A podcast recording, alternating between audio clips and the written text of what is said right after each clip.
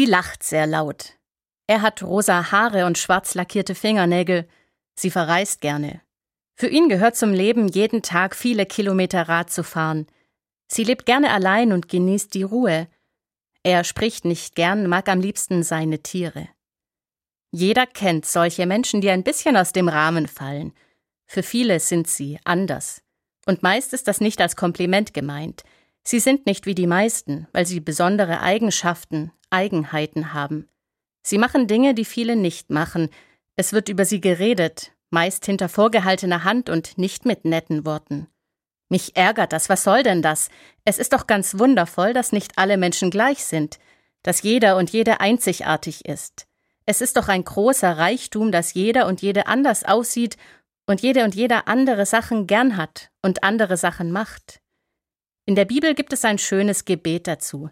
König David hat es formuliert. Er beschreibt darin, wie wunderbar jeder einzelne Mensch geschaffen ist. König David glaubt, dass Gott jeden und jede Einzelne genauso wollte, wie er oder sie ist.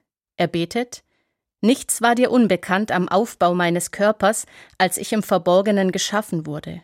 Ein buntes Gewebe in den Tiefen der Erde. Ich hatte noch keine Gestalt gewonnen, da sahen deine Augen schon mein Wesen. Für mich heißt das, dass wir Menschen genau so richtig sind, wie wir sind.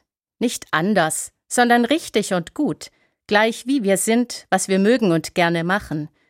Im Umgang mit anderen hilft mir das, jeden als Gottes Kind wahrnehmen das Besondere an den anderen Menschen wertschätzen, weil wir doch alle besonders sind.